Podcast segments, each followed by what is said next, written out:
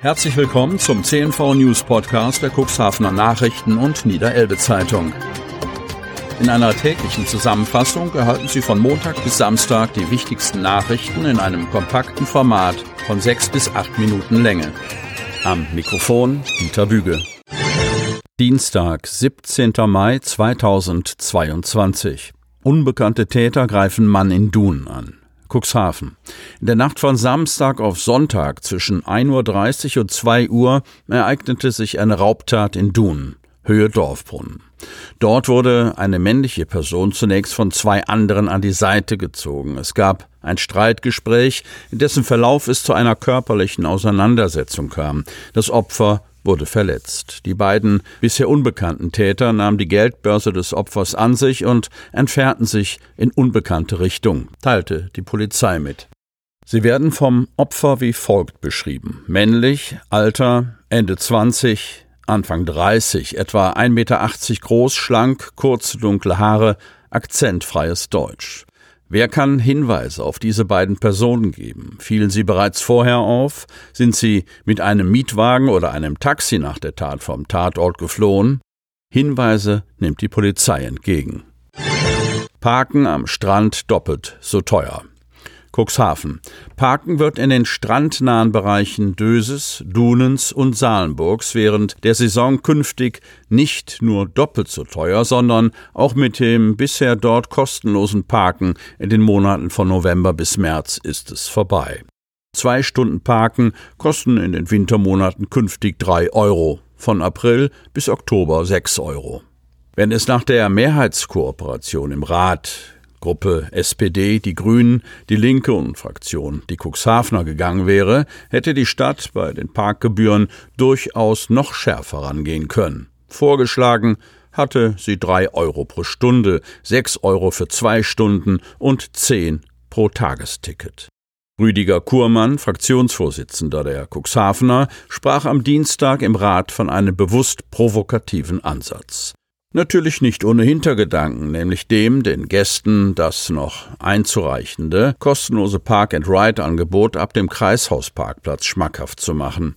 Das allerdings war am Donnerstag erstmal kein Thema, sondern zunächst ging es einzig und allein um die Änderung der Parkgebührenordnung.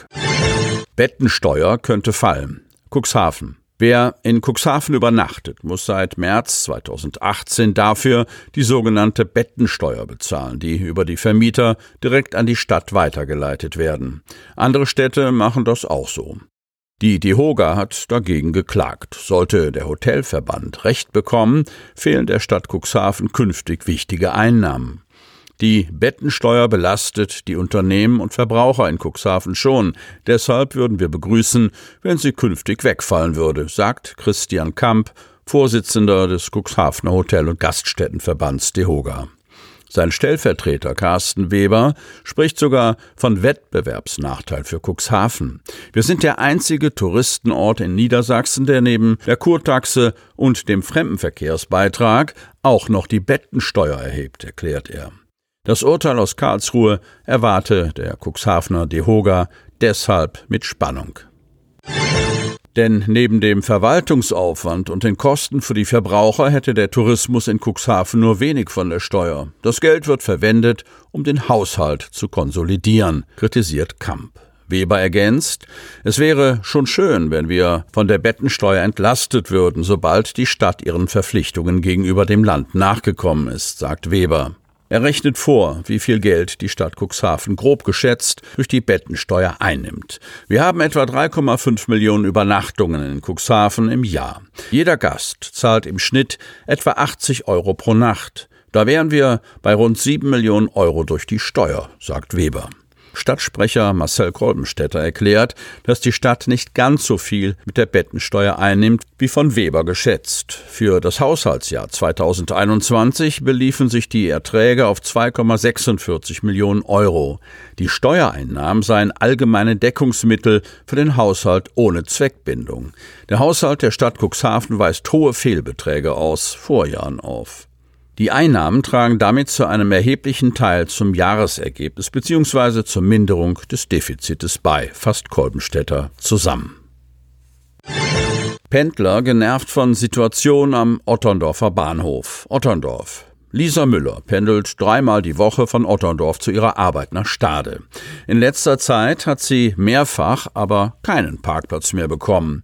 Mit Blick auf das 9-Euro-Ticket sieht die Pendlerin dringenden Handlungsbedarf, die Stadt hingegen nicht. Lisa Müller Name von der Redaktion geändert, sagt, wenn sie morgens um 9.20 Uhr den Zug in Richtung Hamburg nehmen möchte, sei es reine Glückssache, noch einen Parkplatz am Bahnhof zu bekommen. Das ist auch an diesem Freitag so. Um kurz nach neun ist noch ein Parkplatz frei. Mehrere nachfolgende Autos müssen wieder abdrehen. Und Sorge treibt Müller um, wenn das 9-Euro-Ticket kommt und noch mehr Menschen morgens den Zug nehmen, wo soll die denn parken? Die Pendlerin ist nicht die einzige, der das Problem aufgefallen ist. Eine Befragung von Reisenden bestätigt das Bild. Ist echt Glückssache, sagt ein Mann, der täglich nach Hamburg pendelt, aber unerkannt bleiben möchte. Er plane morgens inzwischen deutlich mehr Zeit ein, damit er wegen der Parkplatzsuche nicht noch seinen Zug verpasst. Zweimal habe ich jetzt schon meinen Mann gebeten, der im Ruhestand ist, mich zu fahren, aber das ist auch keine Lösung, sagt Lisa Müller. Hadelns Samtgemeindebürgermeister Frank Thielebeule hat eine Erklärung.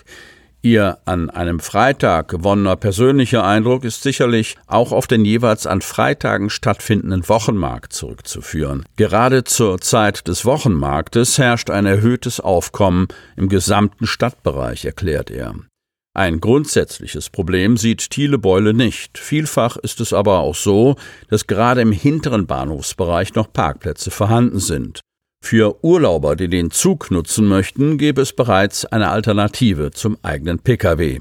Eine Verbindung zwischen Bahnhof und touristischem Bereich existiert bereits. Für den Strandexpress wurde am Bahnhof eine öffentliche Haltestelle eingerichtet und der Strandexpress hält werktäglich mehrfach am Bahnhof und kann von allen Reisenden genutzt werden. Damit Sie ab sofort keine Podcast-Folge mehr verpassen, benötigen Sie lediglich einen sogenannten Podcatcher. Auf den meisten Smartphones ist dieser bereits vorhanden. Falls nicht, dann suchen Sie ganz einfach in Ihrem App Store nach einem kostenlosen Podcatcher wie zum Beispiel Spotify, Apple Podcast oder AntennaPod. Die hörten den Podcast der CNV Medien, Redaktionsleitung Ulrich Rode und Christoph Käfer. Produktion Rocket Audio Production.